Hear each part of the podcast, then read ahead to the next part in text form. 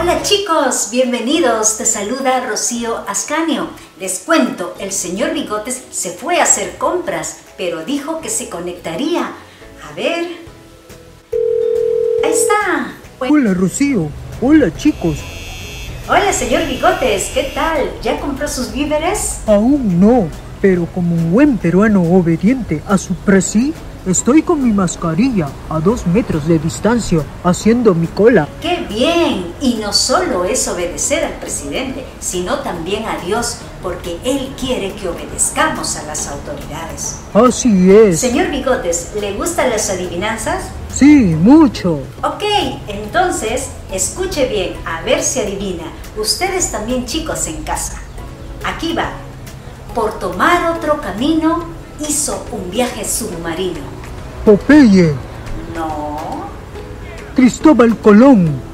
no, Ah, ya sé, ya sé. Aquaman. no, señor Bigotes. Seguro que algunos de ustedes ya lo adivinaron.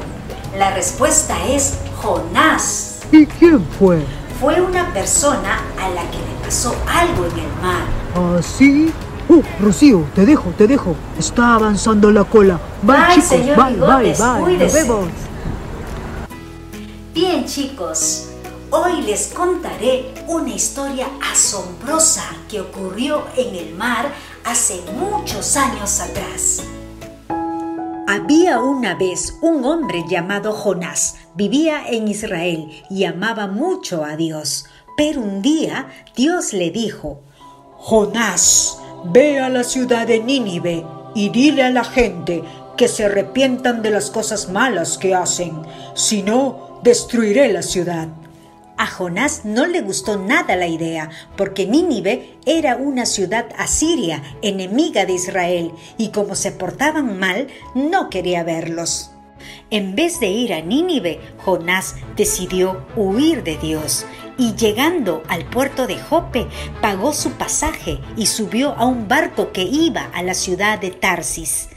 Mientras navegaban, Dios envió un fuerte viento y una gran tempestad. Parecía que el barco iba a hacerse pedazos. Los marineros, con miedo, rogaban a su Dios, pero Jonás dormía y el capitán del barco lo despertó. ¿Qué haces aquí, dormilón? Estamos en una tormenta. Levántate y pide ayuda a tu Dios. Tal vez Él nos salve. Jonás se levantó y escuchó a los marineros decir, Echemos suertes para saber quién es el culpable de esto.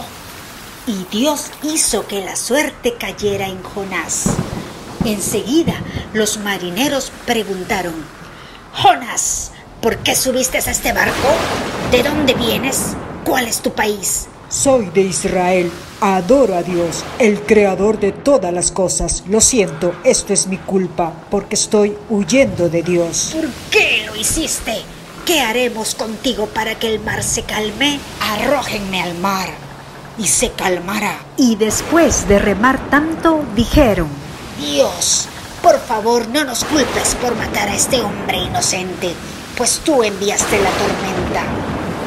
y enseguida agarraron a Jonás y lo tiraron al mar. Y al instante la tempestad se calmó y los marineros adoraron al Dios de Israel.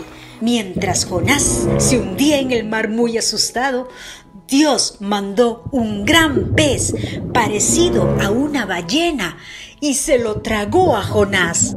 Al estar dentro del vientre del pez, se arrepintió de haber desobedecido a Dios y oró. Perdóname, Señor, por desobedecer. Creí que nunca saldría del fondo del mar. Pero tú, Dios, me salvaste la vida. Después de estar dentro del pez tres días y tres noches sin morir, Dios ordenó al pez. Arroja a Jonás a la orilla. Entonces el pez lo vomitó a la orilla y a pesar de tener el olor del pez en su cuerpo, Jonás estaba contento porque Dios lo perdonó y lo salvó de la muerte. Finalmente, Jonás llega a Nínive y le dice a la gente, si no se arrepienten de lo malo que hacen, Dios destruirá la ciudad en 40 días. Escucharon. El rey de Nínive ordenó que oren y dejen de hacer lo malo. Dios, al ver el cambio de la gente, los perdonó y no los destruyó. Así como el corazón de Jonás se parece al tuyo y al mío cuando desobedecemos a una orden o a la palabra de Dios. No solo ustedes niños desobedecen, sino también nosotros, los adultos. Por ejemplo, ahora en cuarentena, algunos desobedecen a las autoridades, salen a las calles por gusto y sin protección. Toda desobediencia siempre trae consecuencias, así como Jonás, que fue tragado por un gran pez, tus consecuencias obviamente no serán las mismas, pero puede ser una disciplina de papá o de mamá, una enfermedad, un accidente, una mala nota y solo por no obedecer.